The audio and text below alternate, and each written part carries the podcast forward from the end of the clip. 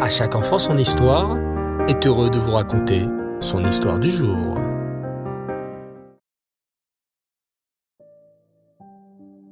Bonsoir les enfants et Reftov, j'espère que vous allez bien. Baou Hashem.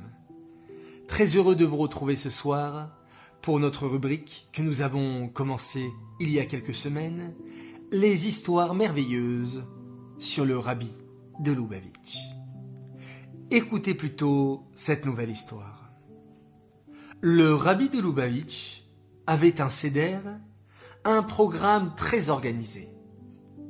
Tous les matins, le rabbi quittait sa maison, située dans la rue President Street, et se rendait à pied chaque matin au 770, la célèbre choule du rabbi.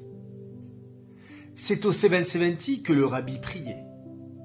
C'est au 770 que le rabbi recevait des milliers de juifs dans son bureau, en Yechidout. C'est au 770 que le rabbi faisait de magnifiques farwengen, des réunions chassidiques.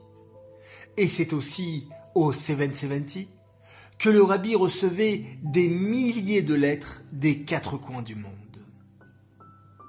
Et c'est également au 770 que le rabbi distribuait les fameux dollars le dimanche, toujours avec un gentil mot, une bracha, un sourire, aux milliers de papas, de mamans et de petits-enfants qui faisaient la queue pour venir le voir.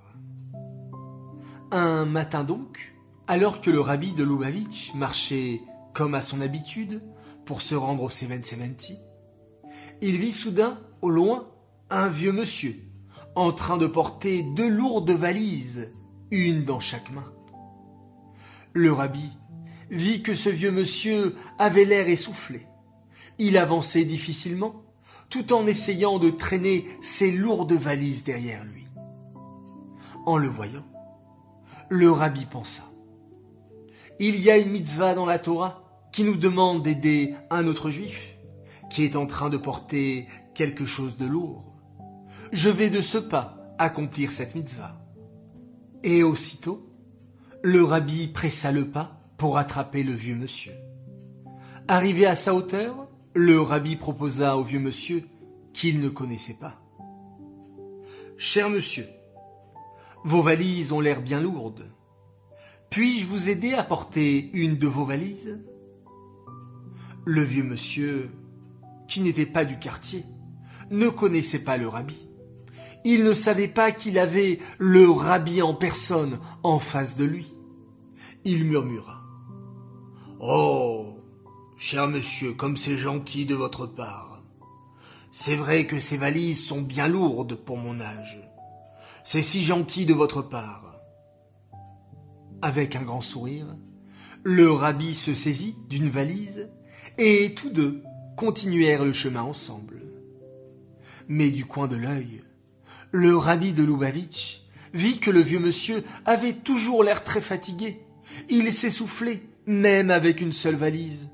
Elle était trop lourde pour lui. Alors, très gentiment, le rabbi dit au vieux monsieur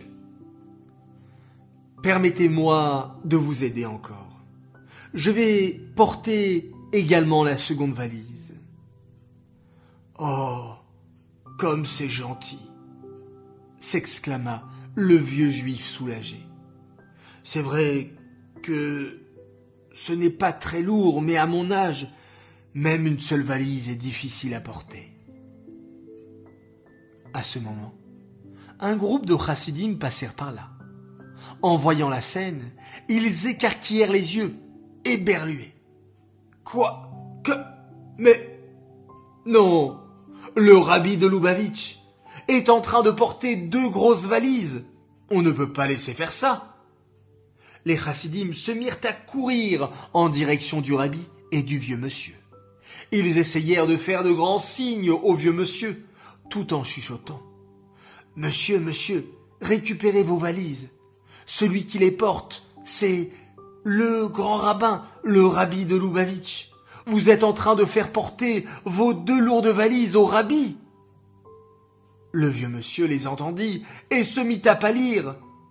Oh, oh non, Oh, mais je ne savais pas. Pardon. Oh, pardon, Rabbi.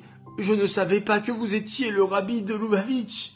Si j'avais su jamais, je n'aurais accepté votre proposition. Ce n'est pas respectable. Oh, quelle honte pour moi.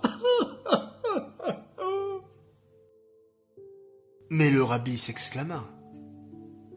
Mais voyons, calmez-vous. Au contraire, c'est moi qui vous remercie. Moi aussi, je dois accomplir les mitzvot et grâce à vous, j'ai accompli la mitzvah d'Avat Israël, en vous aidant à porter ces deux valises. Calmez-vous. Donc, tout va bien. Merci beaucoup. Essayons toujours de nous inspirer les enfants, de cette gentillesse extraordinaire que le rabbi manifestait pour chacun. Nous aussi, aidons autour de nous nos petits et grands frères, et ne pas dire Oh mais je suis le plus grand, ce n'est pas respectable, ou bien je suis le plus petit, et c'est aux autres de faire. Non, chacun a sa mission sur terre, et chacun a ses mitzvot à accomplir tous les jours. Alors, dès qu'une mitzvah se présente à toi, cours pour l'accomplir, comme l'exemple du rabbi dans notre histoire. Cette histoire est dédiée Lelou Nishmat, Meir Ben Gabriel à Shalom, qui était toujours prêt à aider les autres, petits ou grands. J'aimerais dédier cette histoire ce soir, 17 Tammuz, à une belle princesse qui fait déjà ses 11 ans. Alors Mazel Tov à toi, cher Ava Djadj. Toute l'équipe d'À chaque enfant son histoire, toute ta famille, tenait à te souhaiter un joyeux anniversaire, admet Esrim jusqu'à 120 ans dans la joie et dans la santé, accompagné toujours de ceux qui te sont chers. Un grand Mazal Tov de la part de tes frères et sœurs, Solaliakov, Jude, Hanamushka et Iska Shilo. Voilà, très chers enfants, je vous dis à tous, Laila Tov, dormez bien, faites de beaux rêves, et surtout, pour demain, soyez très très gentils, très sages, et aidez bien vos parents qui jeûnent toute une journée en souvenir du 17 Tammuz, date durant laquelle les murailles de Yerushalayim se sont cassées. Alors, tâchons d'être sages et surtout, avec ce Havat Israël, nous montrons à Hachem que nous sommes prêts maintenant à accueillir le Mashiach et le troisième Beth Amidash. Voilà, chers enfants, à demain, Bezrat Hashem, et on se quitte en faisant Shema Israël, Adonai Elohenu, Adonai Echad.